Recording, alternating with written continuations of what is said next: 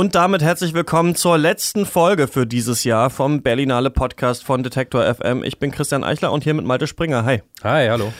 Wir sind zurück in Leipzig, Malte. Wir sind ja. nicht mehr auf der Berlinale. Es ist ein sehr sonniger Sonntagnachmittag. Sonnig und arschkalt. Ja. es ist richtig, richtig kalt. Äh, der Kanal hier äh, nebenan, neben dem Studio, ist äh, schon zugefroren.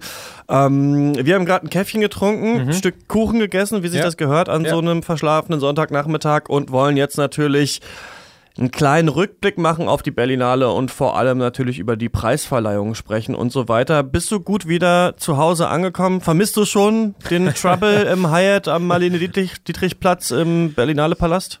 Nee, ich muss sagen, ich vermisse es eigentlich nicht. Also die Woche ist echt wie im Flug rumgegangen. Nur in den Kinoserien war es manchmal äh, ein bisschen langatmig, aber an sich ist die echt die Zeit verflogen. Ähm, aber ich bin echt froh, dass ich jetzt auch wieder hier bin. Äh, eine Nacht im eigenen Bett hat wirklich gut getan. Ja, das war echt nicht schlecht. Ne? Wir sind immer echt früh, also so um 8 mussten wir eigentlich los mhm. und meistens hat das schon so bis 10 Uhr abends gedauert, was wir gemacht haben ja, mit Minimum, Schneiden. Ja. Mhm. Und dann noch zwischen den Vorstellungen muss man auch noch was essen und so weiter. Ähm, und jetzt wollen wir natürlich so einen kleinen Rückblick machen aufs Festival, vor allem äh, auf die Preisverleihung. Und da ist jetzt das eingetreten, was nie hätte passieren dürfen, kann man sagen. äh, wir haben von den 19 Wettbewerbsfilmen, die nicht außer Konkurrenz sind, haben wir 14 gesehen. Also mhm. fünf haben wir nicht gesehen. Und die fünf haben eigentlich abgeräumt, kann ja, man sagen. Also ja. davon hat einer nichts bekommen. Das ist dieser vier Stunden Love Diaz Film. Mhm. Ne? Ähm, den habe ich mir einfach auch aufgrund der Länge geknickt. Da war ich äh, bei diesem Festival noch nicht bereit für. Alle anderen haben Preise gewonnen. Ähm, ja. Irgendwie ein bisschen schlecht gelaufen. Ja, muss man einfach daraus lernen fürs nächste Jahr. Ich denke, ähm, das ist was, was wir mitnehmen können. Man darf keinen Wettbewerbsfilm verpassen. Ja, Punkt. Ja. Ich glaube auch, ja. Das liegt, wir können ja mal kurz das schon mal jetzt erklären. Am Ende wollen wir auch noch mal ein bisschen darauf ansprechen, was könnte man am nächst, nächstes Jahr besser machen und so weiter. Filme, die wir nicht gesehen haben, sind einmal äh, Isle of Dogs, Las Herederas und äh, Dovlatov. Und das lag daran, dass wir erst ab Samstag auf der Berlinale ja. waren. Das war für uns das erste Mal, deswegen haben wir es geschafft, quasi eine Woche von Montag bis Freitag von der Arbeit frei zu bekommen, mhm. sind dann Samstag, also schon früher hingefahren. Aber es ist auf der Berlinale so, dass man die Filme nur an ein, zwei Tagen sehen kann. Also es mhm. gibt die äh, erste Presseverführung und dann gibt es meistens am nächsten Tag die Vorführung für die Öffentlichkeit. Und dann, wenn man Glück hat, kommt der dann nochmal einen Tag später, aber eigentlich nicht. Das bedeutet, wenn du ein bisschen später kommst oder einen Film nicht direkt am Anfang oder am nächsten Tag siehst, dann kannst du den nicht mehr gucken. Also ja. ab Samstag Nachmittag konnte man Isle of Dogs von Wes Anderson auf dieser Berlinale nicht mehr sehen. Das ist auf eine Art nicht schlecht, weil dadurch immer alle Pressevertreter immer die gleichen drei Filme gucken jeden mhm. Tag. Aber andererseits ist es schon doof, weil man ja dann auch hört, Dovlatov oder Isle of Dogs oder Herederas soll ein guter Film sein, aber man ja. kann eigentlich dann nichts mehr machen, man kann die dann nicht mehr anschauen. Man kann nicht das Presseecho abwarten und dann noch reagieren. Nein, du musst deswegen auch von vornherein alles mitnehmen, denke ich. Egal, wie sich die Beschreibung äh, anhört, ob du sagst, oh Gott, das klingt überhaupt nicht nach einem Film für mich oder so. Du musst sie alle mitnehmen, ja. Genau, man muss sich die alle angucken. Lass uns doch mal über die Preise sprechen. Gestern ja. war die äh, Preisverleihung. Um 19 Uhr ging der Livestream los. Anke Engelke hat moderiert. Ich habe mir das alles angeschaut. Sie hat schon ganz schön zotige Witze, das stimmt, da ab und zu mhm. rausgehauen, was dann ein bisschen Fremdschämcharakter hatte, weil auch Bill Murray dann auf der äh, Bühne war. Und ähm, sie hat irgendwas mit Umweltplaketten in den Städten irgendwie so ein Gag gemacht, ah. den er gar nicht geblickt hat. Irgendwie. das war ganz witzig. Ähm, und dann ist es so, dass es äh, den Goldenen Bären gibt, ne, für den besten Film. Und ja. dann gibt's äh, ganz viel silberne Bären und wir können da mal durchgehen. Der Silberne Bär für die beste künstlerische Leistung ging an Dovlatov für das Kostüm. Dovlatov ist ein Film von Alexei German Junior. Es geht um den russisch-jüdischen Schriftsteller Sergei Dovlatov, den der Film dann äh, im Jahre 1971 in Leningrad begleitet. Ich habe viel Gutes von dem Film gehört. Ich mhm. hatte auch Lust. Ich habe gehört, man muss eben sehr viel Untertitel lesen. Es ist wie, ja. als würde man äh, so einen Roman lesen. Hätte ihn gerne gesehen. Der, der war gerade, gerade als wir angekommen sind am Samstag, lief der gerade. Wir waren dann mhm. ein bisschen zu spät, deswegen habe ich den verpasst. Ja, ich hätte da auch sehr Lust drauf gehabt. Äh, Brodsky ist ja auch ein großer Charakter und das ist auch ein Mensch, äh, mit dem sich die Schaubühne schon mal künstlerisch auseinandergesetzt hat. Deswegen hatte ich da eigentlich sehr viel Lust auf den Film, aber hat einfach nicht in den Plan gepasst. Der Silberne Bär für das beste Drehbuch ging an Museo. Ich habe ja schon über diesen äh, Film gesprochen. Mhm. Und das kann ich aufgrund der drögen zweiten Hälfte nicht ganz verstehen. Aber mhm. da hätte, also bei Museo hätte ich zum Beispiel künstlerische Leistung hätte ich anerkannt, weil die Kamerafahrten und auch Die Cinematografie an sich fand ich waren wirklich überragend. Der Film hatte auch einen coolen Ton, aber gerade in der zweiten Hälfte hatte ich das Gefühl, dass der eigentlich wenig mehr zu erzählen hat und deswegen ich nicht ganz verstehe, warum man hier das Drehbuch äh, prämiert hat. Und dann aber, den Film haben wir gesehen, äh, La Prière. Ja. Denn äh, der beste Hauptdarsteller ist Anthony Bajon geworden. Völlig verdient, finde ich. Also wir haben darüber Auf schon Fall. gesprochen. Das war schon eine Glanzleistung, oder? Ja, das ist ja auch was, was wir in unserem Kurzreview herausgestellt haben, dass äh, die Leistung von diesem jungen Mann wirklich unglaublich gut war. Schade trotzdem für Franz Rogowski an dieser Stelle, kann man sagen. Und das wird sich durchziehen. Schade für alle deutschen Filme und alle deutschen Darsteller, denn Ja. die haben gar nichts bekommen. Nix, das ist, ich weiß nicht, man spricht so ein bisschen von Heimvorteil oft im Sport und ich habe das auch gelesen, dass deutsche Filme eigentlich immer ganz gute Chancen haben auf der Berlinale. Jetzt waren es gleich vier und nichts gewonnen. Ja, genau. Es wurde vorher auch gesagt, diesmal so viele deutsche Filme und viele waren sich auch einig, dass das sehr starke Beiträge waren. Selbst mein Bruder Robert, ähm, mein Bruder heißt Robert und ist ein Idiot, den ich furchtbar fand, aber der immerhin was anderes war. Ja. Ähm, auch der hat gar nichts abgeräumt. Ähm, und da spoilern wir schon ein bisschen, dass die beste Hauptdarstellerin nicht Marie Bäumer geworden ist für ihre Verkörperung von Romy Schneider, sondern Anna Brun für Las, äh, wie spricht man das aus? Las Herederas. The, Ja. Heiresses, the Heiresses, die Erbinnen. Ähm, Habe ich kurz drüber gesprochen mit Patrick Wilinski, der hat ein bisschen was äh, erzählt über den Film, ein, äh, Paraguaya, ein paraguayanischer Film, in dem nur Frauen mitspielen. Hatte ich auch total Lust drauf, war vor unserer Zeit, vor unserer Berlinale Zeit kam der da. Ja, schade. Und dann auch eine Überraschung.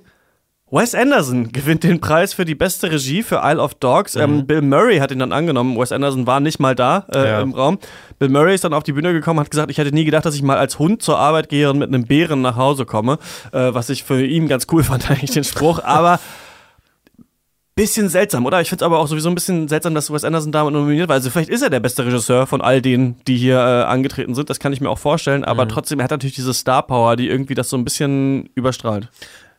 Ja, kann man so oder so sehen. Nur weil er der vielleicht der bekannteste Regisseur ist, darf er den Preis dann nicht gewinnen, ist auch eine komische Aussage. Aber ja, es hat schon ein, ein kleines Geschmäckler, auch weil es vielleicht ein Animationsfilm ist. Ich weiß nicht. Und halt auch nicht europäisch als einer der, der wenigen äh, Wettbewerbsteilnehmer. Keine Ahnung. Haben wir eben auch nicht gesehen. Und dann ähm, der silberne Bär für neue Perspektiven wieder an Las Herederas, haben wir schon drüber gesprochen.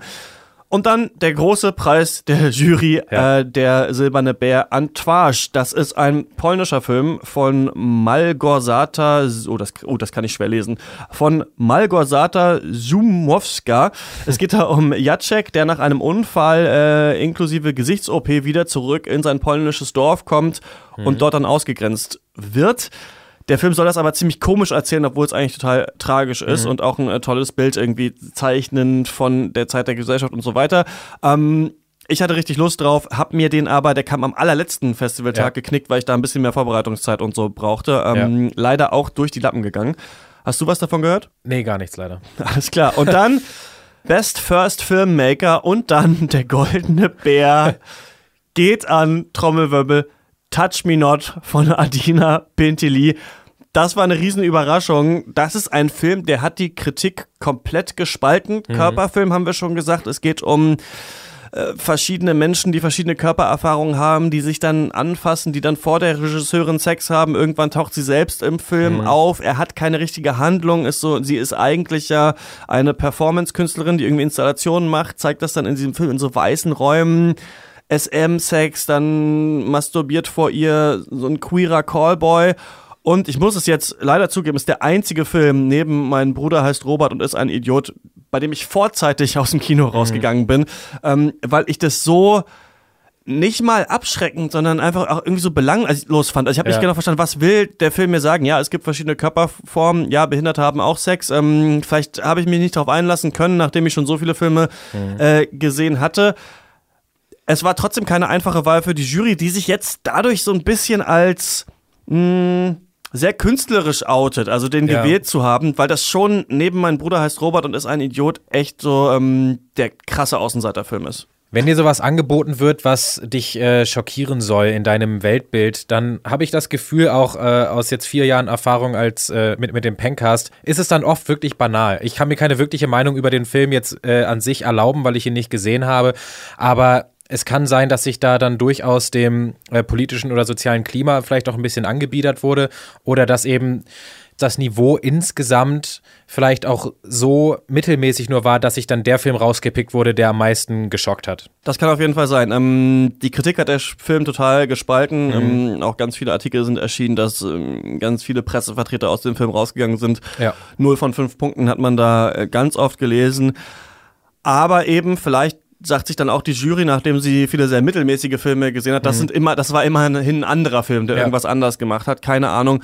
Ich finde es ein bisschen schade, dass hier nicht ähm, einer unserer Favoriten vielleicht gewonnen hat oder mhm. ein, deutscher Beitrag hier weiter oben gewesen wäre. Nicht, weil ich jetzt per se für deutsche Beiträge bin, aber weil die eigentlich alle ziemlich stark waren, die ich so gesehen habe. Außer ja. mein Bruder Robert.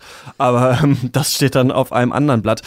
Ja, dann lass uns doch mal kurz ähm, unsere eigenen kleinen goldenen ja. und silbernen Bären hier verteilen und über unsere äh, Favoritenfilme sprechen. Du hast jetzt auf dieser Berlinale sehr viele Filme zusammen mit mir gesehen. Welche fandst du dann am besten? Ja, eigentlich ähm, mit Abstand der beste Film, den ich gesehen habe, war Shockwaves Diary of My Mind von Ursula Meyer, ähm, Schweizer Beitrag weil der einfach so unglaublich interessante Verbindungen äh, so zwischen so menschlichen Facetten aufgebaut hat, die man einfach normalerweise nicht miteinander verbinden würde. Also künstlerische Expressivität und Mord zum Beispiel. Mhm. Der Film war kompakt, er war tiefgreifend und war einfach toll geschauspielert. Für mich äh, mein absolutes persönliches Highlight. Äh, ansonsten, vielleicht mit dem silbernen Bären würde ich auszeichnen. Drei Tage in Quiberon ähm, von Emily Atef, weil er einfach seine Charaktere in so ein limitiertes Setting wirft und sie einfach spielen lässt. Also er lässt sie einfach auf die Zuschauer los. Und der Film wird getragen von Marie Bäumer, die als Romy Schneider wirklich großartig ist. Der Film ist auch dialoggetrieben. Und hat mich einfach überzeugt mit so selbstbewusstem und intelligentem Writing. Äh, es ist einfach ein kleines Porträt, ein limitiertes Porträt. Es ist kein großes Biopic. Es wird kein ganzes Leben abgerissen. Ähm, und Romy Schneider kommt trotzdem so gut rüber. Also ihre Zwiespältigkeit, teilweise auch wirklich ihre Lust daran, sich von einem Reporter manipulieren zu lassen. Äh, mich hat, hat er wirklich beeindruckt. Ähm, den dritten Film, den ich rausstellen möchte, ich hatte da so ein paar Auswahlmöglichkeiten. Ich habe mich für Yocho Foreboding äh, entschieden. Also zugegeben überlanger Film, aber ein unglaublich stylischer Genrefilm. Also der so eine philosophische Grundfrage sich nimmt, was ist der Mensch, was macht ihn menschlich und die einfach in so einen wirklich coolen und smarten dystopischen Thriller verpackt. Und allgemein, diese drei Filme verbindet einfach das, was für mich viele andere nicht geschafft haben, nämlich nicht nur eine gute und spannende Idee zu haben, sondern sie weiterzudenken, weiterzuführen und zwar nicht in plattes und einfaches Kino, aber in irgendwo zugängliches Kino trotzdem noch. Und das ist, finde ich, immer wichtig. Klingt auf jeden Fall interessant. Meine Favoriten sind auf Platz 1, ey, das ist echt witzig, dass ich das nach so viel Kunstfilmen sage, ist mhm. der iPhone-Film von Steven Soderbergh. ähm, ja. Unsane hat mir sehr gut gefallen, war mit sehr einfachen Mitteln gedreht, hat einen schnell in seinen Bahn gezogen, hat ein interessantes Statement auf das Gesundheitssystem gemacht und ähm, trotzdem diese Stalker-Thematik in den Mittelpunkt gestellt, mhm. die ich wirklich gut und interessant fand und auch äh, die Hauptdarstellerin hat hier alles richtig gemacht. Das war ein sehr unterhaltsamer Film, der auch lustig war, der mhm. aber auch genauso gruselig war und eine ganz komische Stimmung hatte, gerade durch diese iPhone-Kameraeinstellung.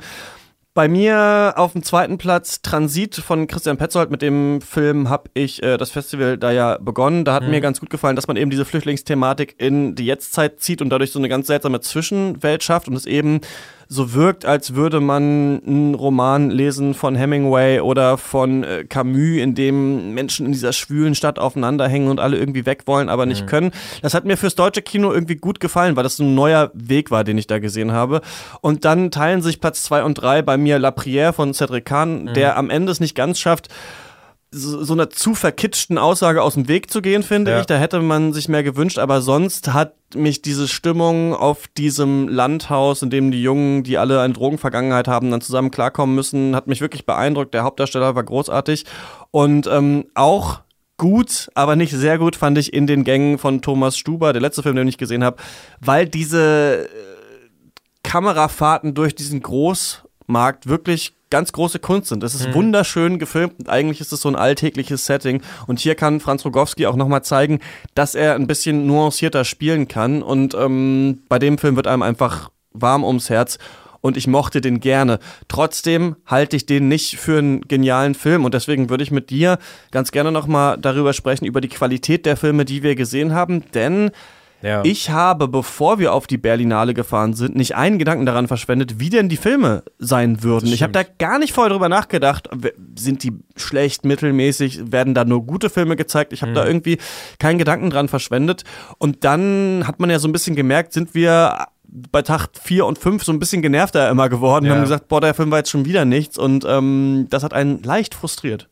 Stimmt. Irgendwann hat der Frust angefangen einzusetzen und es ist nicht mal so, dass wir Kunstbanausen wären, die nur auf Unterhaltungskino aus sind. Aber man hatte einfach das Gefühl, dass hier vor und aber auch hinter der Kamera einfach nicht die allerletzte Star Power, nicht die Visionäre irgendwie man sich hier geholt hat in dieses Festival. Viele Werke schienen mir auch nicht wie Filme zu sein, die jetzt das Film ja dominieren werden oder die nächsten Monate. Ich glaube, da wird vieles wieder von der Bildfläche verschwinden. Ich habe ähm, den Film, die ich gesehen habe, ich habe insgesamt 16 gesehen, aber nur 13 von der Berlinale. Ich hatte noch ein, eine kleine Dunkelziffer. Ich habe den Punkten von 1 bis 10 gegeben und bin auf einen Punkteschnitt von äh, knapp über 5 gekommen. Mhm. Und das ist auch einfach bezeichnend. Viele Filme, das hatten wir, äh, fangen stark an und rutschen immer mehr ins Mittelmaß, sie wirken unausgereift.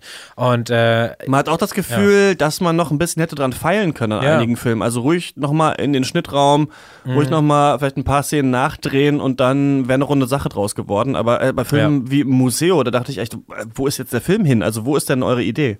Ja. Und genau das ist es irgendwie. Vielleicht äh, ist es so, dass bei dem ersten großen Filmfestival des Jahres das auch Zeitdruck eine Rolle spielt. Äh, das weiß ich nicht genau. Aber ja, vieles wirklich halbgar. E echt schade. Wirklich mhm. schade. Ja, ganz komisch. Und dann gibt es Sachen, die waren sehr, sehr gut gemacht, wie Otoya 22. Juli, dann aber irgendwie ekelhaft mhm. von ja, der Idee her. Auf jeden Fall. Ähm, ich ich würde jetzt gerne noch mal mit dir kurz drüber quatschen. Wie war das jetzt für dich? Wie hat das für dich funktioniert? Drei zwei bis drei Filme am Tag zu gucken, dann am Ende drüber zu reden und können wir nächstes Jahr irgendwas besser machen? Also ich, wenn ich mal anfange, mhm. ich finde das sehr gut, dass wir das so hinbekommen haben. Mir hat das Spaß gemacht. Ich ja. fand, dass wir einen guten Flow hatten. Es war ja so, dass du dann die Texte geschrieben hast für die mhm. Artikel, die wir online gestellt haben. Ich habe den Schnitt gemacht. Und so haben wir es eigentlich ganz gut geschafft, den relativ zeitnah hochzuladen. Kam immer ein bisschen später, als ich gedacht hätte, aber weil ich eben auch mhm. aus Berlin auch noch was für die Arbeit hier gemacht habe und das ja. auch manchmal noch zwei, drei, vier Stunden am Tag gefressen hat. Aber ich habe schon das Gefühl, dass wir, die wir sehr blauäugig in dieses Festival reingegangen sind, vielleicht jetzt auch Menschen, die so auch nichts mit der Berlinale zu tun haben, mhm. eine relativ leichte Art gegeben haben, mitreden zu können, ein bisschen mitzubekommen, was geht da so ab und sich nicht immer ja. dafür online die Kritiken durchlesen zu müssen, sondern mhm. quasi zwei Freunden, die wir ja sind, so ein bisschen da gefolgt sein bei ihrem Festivalerlebnis. Und das ja. hat für mich eigentlich ganz gut funktioniert und dafür habe ich auch so ganz gut schon Feedback bekommen. Ja, das ist, was mich auch am meisten gefreut hat, ist, dass ähm, der Rhythmus gut funktioniert hat, dass einfach wirklich jeden Tag eine Podcast-Folge gekommen ist und die auch immer gut gefüllt waren. Ähm, das fand ich schön. Ansonsten so meine allgemeinen Eindrücke. Es war tatsächlich weniger anstrengend bzw. ermüdend, als ich gedacht hätte, äh, zwei bis drei Filme am Tag zu gucken. Es war aber auch insgesamt ein bisschen weniger glamourös, als ich irgendwie ja. vermutet hatte. Ich hatte nicht so das komplette, also wenn man das wirklich nur aus dem Fernsehen kennt, mit den Kamerablitzen und Stars und rotem Teppich, es war schon auch viel, äh, ja, graues Berlin und du gehst über kalte Straßen ja. von Kino zu Kino. Ähm, ja, so vielleicht meine allgemeinen Eindrücke. Was ich noch ganz witzig fand, ist es ja so, äh, wenn die Presseverführungen sind, dann sind danach immer die Pressekonferenzen. Ne? Also du guckst morgens um neun den neuen mhm. Film mit Joaquin Phoenix und dann um elf ist er dann oben im Hyatt ähm, ja. vor dieser blauen Wand. Dann geben sie ihre Pressekonferenz wo man dann aber gar nicht hingeht, weil man selber irgendwas schneiden muss oder irgendein ja. Audio machen muss. Und deswegen läuft man eigentlich die ganze Zeit so an den Stars vorbei. Also auch als wir abends dann unsere Folgen aufgezeichnet haben, dann raus mhm. sind, da ist dann manchmal noch Ed Sheeran über den roten Teppich ja. gerannt oder Daniel Brühl oder sonst wer. Und die sieht man dann so ein bisschen aus dem Augenwinkel. Mhm. Und da fand ich es ganz gut, dass wir es geschafft haben, trotzdem diese Pressekonferenzen immer nochmal durchzugucken und da ja. ein paar Audiosnippets reinzumachen, dass man immerhin nochmal so die Sicht der Regisseure und der Schauspieler auf ihren äh, Film ähm, drin hatte im Podcast, hat mir auch ganz gut gefallen. Dann natürlich immer die Frage, ähm, hätte man vielleicht nicht nochmal mit einer Frau reden können? Das stimmt, ich habe es aber wirklich versucht, also ich habe äh, wirklich äh, angeklopft, aber es hat diesmal äh, nicht funktioniert. Und dann äh, haben wir noch einen Filmkritiker bei Detektor FM, Andreas Kötzing, der mhm. war krank, diese Berlinale. Also den ja. hätten wir eigentlich auch noch dabei gehabt, vielleicht nicht in jeder Folge, aber der hätte auch noch mal einen anderen Blick reingeworfen. Denn ich muss sagen, ich habe jetzt viel über die Filme gelernt, mhm. aber ich war jetzt also ich war auch im Pressebereich, aber ich war jetzt nicht in den tiefsten Orten hinter den Kulissen der Berlinale. Also ich war ja. auf keiner Presseparty auch. Da muss ich nächstes Mal nochmal schauen, was da noch so abgeht. Ja, ein bisschen mehr Rahmenprogramm. Äh könnte dem Ganzen nicht schaden. Dazu braucht man, glaube ich, ein größeres Netzwerk. Ja. Ähm, vielleicht, wenn wir kurz jetzt überleiten wollen, so in die Frage, was können wir nächstes Jahr besser machen, dann wäre das für mich der Punkt. Einfach du, wir müssen noch mehr Filme abreißen und noch mehr Rahmenprogramm abreißen. Das bedeutet, dass wir vielleicht noch einen dritten oder eine, eine vierte Person äh, mit ins Boot holen. Mhm. Was ich auch gemerkt habe, obwohl unsere Tage wirklich sehr voll waren, habe ich gemerkt, man könnte den Zeitplan fast noch ein bisschen straffer ziehen, Mhm. eventuell, und noch mehr Filme abreißen. Das ist, glaube ich, möglich, aber auch da natürlich wieder mit mehr, äh, mit mehr Power hinter, also mit mehr Menschen hinter, ist das natürlich einfacher. Genau, und ich glaube, man könnte es tatsächlich aufsplitten, dass du noch mehr das Panorama guckst Mhm. und ich nur den Wettbewerb. Das haben wir ja diesmal so gemacht. Trotzdem mochte ich das, dass wir bei Utoya zum Beispiel beide Ja. den Film gesehen hatten und beide Mhm. darüber reden konnten. Ich glaube aber, wenn man zu viele Leute ins Boot holt und alle haben den gleichen Film gesehen, dann redet man da jeden Tag irgendwie eine Stunde und dann Ja. denke ich mir auch, wer soll sich das anhören? Wer soll, wer soll sich eine Stunde Berlinale Podcast irgendwie jeden Tag geben? Dann ist es auch ein bisschen übertrieben. Aber Ja. ich, ich sehe, was du meinst auf jeden Fall und ich fand es dann gut mit Patrick Wilinski, mit Wolfgang Schmidt mal gesprochen zu haben, um Mhm. nochmal so zu gucken, wie sehen die das Festival? Ja. Wie ist es so aus, aus deren Sicht eben? Dann, Malte, war's das mit dem Berlinale Podcast für dieses Jahr. Wir machen zusammen mit Horst Lukas Diestel und Max Olle von Raison noch einen weiteren Filmpodcast, der heißt Pencast und den kann man ja ganz einfach in jeder App oder auch bei iTunes als Podcast abonnieren. Und da sprechen wir eigentlich so wie in der Berlinale Woche auch jeden Sonntag über Filme. In der nächsten Folge, die dann äh, nächsten Sonntag erscheint, geht es zum Beispiel um Greta Gerwigs Lady Birds und unsere Tipps für die Oscars, die am Ja. Sonntag ja auch verliehen werden. Also es ist völlig Ja. bescheuert, ist gerade wirklich der Monat der Filme auf jeden Fall. Und ähm, wir würden uns freuen, wenn ihr da draußen uns dabei unterstützen würdet, nämlich diesen Podcast euch auch mal anhören würdet, wenn euch jetzt gefallen hat, was wir hier zur Berlinale äh, gemacht haben. Einfach den Pencast abonnieren, auf Facebook liken, wäre auch super. Sterne bei iTunes sind natürlich auch toll, aber so weit wollen wir jetzt gar nicht gehen. ähm, Malte, das war's Das vom war's. Berlinale Podcast für das Jahr 2018. Bis nächstes Jahr. Ja, bis nächstes Jahr und danke für die Kooperation.